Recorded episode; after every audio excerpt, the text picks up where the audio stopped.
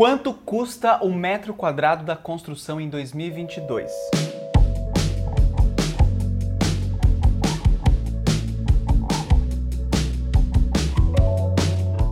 Fala galera!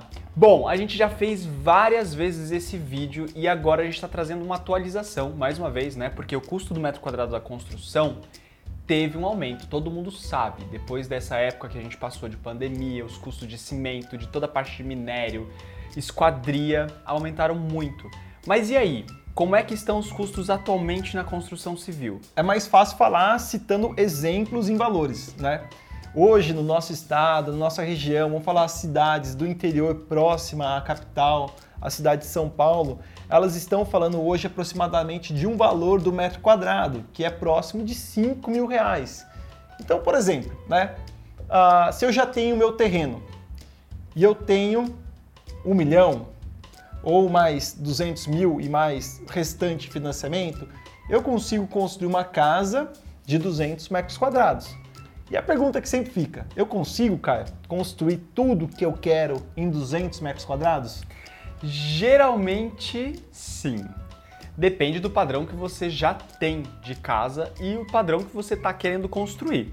Mas essa conta inversa é muito importante porque te mostra que ainda vale a pena construir. Porque você vai estar tá fazendo, assim como a gente mencionou no último vídeo, que é uma casa dos seus sonhos. Você vai estar tá fazendo uma casa dos seus sonhos, adequada para sua programação, para sua família, para o seu dia a dia, para a localização na cidade que você quer morar. Então, essa conta inversa é muito importante, porque você consegue fazer isso caber dentro do seu orçamento. Então, a palavrinha mágica para fazer caber dentro do seu orçamento é planejamento, projeto. Sei que muitas pessoas vão, frequentam restaurante, casa de amigos, sempre tem aquela pessoa que quer contar um pouquinho de vantagem, sabe? Esse vídeo a gente vai desmistificar, desmistificar essa pessoa que fala que eu consigo construir por menos. Ah, hoje o metro é 5 mil, eu construí por 3. É, o que, que, eu falo para a maioria dos clientes? Não dá para falar se é que essa pessoa está falando a verdade ou se ela está mentindo. Só que existe a pessoa que constrói, né? Constrói para vender e a pessoa que constrói para morar. A gente está falando de dois tipos de pessoas. A pessoa que é racional, a pessoa que vai pesquisar lá o vaso sanitário de promoção da loja tal, X. home center, vai da loja X, que vai custar 500 reais. E a pessoa que vai querer aquele vaso sanitário de uma linha intermediária, de uma marca muito boa, que a gente não pode falar a marca, que está próximo de dois mil reais. Nem é o vaso mais caro, nem é o vaso mais barato. Um item, Caio, diferença de 1.500 reais. Se a gente falar quatro banheiros, uma casa de 200 metros quadrados, quatro banheiros, eu estou falando da diferença de 6 mil reais, um item racional, emocional. Qual que é a diferença desse racional? Do cara que constrói para vender. Se você comprar a casa dele, você vai querer decorar. Todo mundo que contrata um arquiteto quer uma casa bonita, se sentir num resort, no hotel, fazer uma excelente decoração. Tenho certeza que você vai gastar muito mais para deixar essa casa bonita, porque eu sei, conheço você, você vai pegar esse vaso sanitário e vai trocar esse vaso sanitário. Com certeza. Eu passei por uma experiência parecida. Quando eu comprei meu apartamento, geralmente as construtoras, elas visam esse tipo de construção, que é racionar o custo máximo possível para entregar aquilo que ela prometeu. Eu troquei até os vasos sanitários. Então, o que o Gui está querendo dizer é que para você fazer a decoração de uma casa que você compra pronta num construtor, você vai gastar um valor muito maior do que numa construção do zero que você faça para você. Isso porque quando você faz uma construção para você, você vai querer colocar um valor agregado maior naqueles locais em que você não vai mudar tão facilmente. Se você já está com a mentalidade de pensar no custo, né? Porque veja, pisos e revestimentos a gente não troca tão facilmente. Então é melhor comprar uma coisa que tenha um custo-benefício, mas que seja de qualidade, do que comprar o mais barato. Assim como você vai pensar na iluminação, você, durante a obra, já vai fazer todas as bancadas de granito alinhadas com um projeto de interiores, ou seja, boa parte da decoração, como o Gui comentou, você já faz durante a sua construção, durante sua obra. É isso aí, a gente não está falando que a casa do construtor é uma casa ruim, não, ela é racional, porque ela precisa encaixar no valor de mercado, no valor das pessoas que têm um ticket para comprar aquele imóvel. Só que construir uma casa para você, você vai gastar um pouco mais. Simplesmente não porque você vai gastar num acabamento mais fino, porque você vai querer um ponto de torneira no corredor para um cachorro.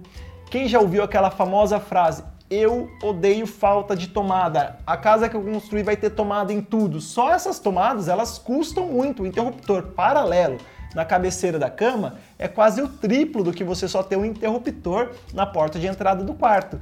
Então só essas é, esses confortos que a gente pensa em infraestrutura já tem um custo e um valor agregado maior na casa que você mora. Só que quando você finaliza a casa, você vai mostrar se um dia isso for virar um investimento, vai virar, né? É, se você vai precisar mudar de casa, vender sua casa, tudo isso são itens diferenciados. Por isso que cada casa no mercado tem um valor diferente. Se entrar uma automação, vai ser um valor diferente na sua casa. Se entrar acabamentos que você escolheu, pensando em toda a decoração da casa, vai ter um valor diferente, vai fazer com que sua casa também no final ela tenha um valor de mercado maior. Tem um vídeo passado que a gente vai deixar aqui no cardzinho para vocês que a gente falou sobre construir ou comprar a casa pronta. A gente falou sobre diversas dicas, analisar o mercado, ver se realmente essa casa vale aquele custo. Se você quer comprar uma casa usada, se você quer reformar, o quanto você vai colocar, se isso vale a pena. Construir é a certeza que você vai colocar coisas boas. O metro quadrado da construção tem um custo alto porque coisas boas e conforto tem um custo para isso. Então acho que construir uma casa para você não é só ter o acabamento bom, mas é você ter a oportunidade de escolher tudo do zero. E passar pela experiência e pelo processo de um projeto novo. Lá no primeiro vídeo, a gente falou sobre você estar tá tomando café da manhã de frente para uma mata naquela manhãzinha linda que o sol está nascendo, enfim.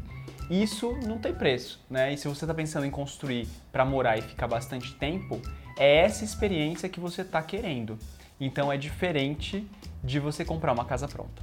Galera, o chantilly do café, o que estava faltando nesse vídeo, o metro quadrado mais caro da sua casa, de fato, as áreas molhadas e o banheiro. banheiro, o menor metro quadrado, menor cômodo, que vai tudo.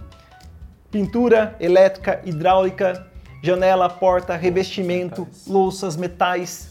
É o ambiente mais completo. E de fato, a quantidade de banheiro vai fazer com que sua casa tenha um custo mais elevado.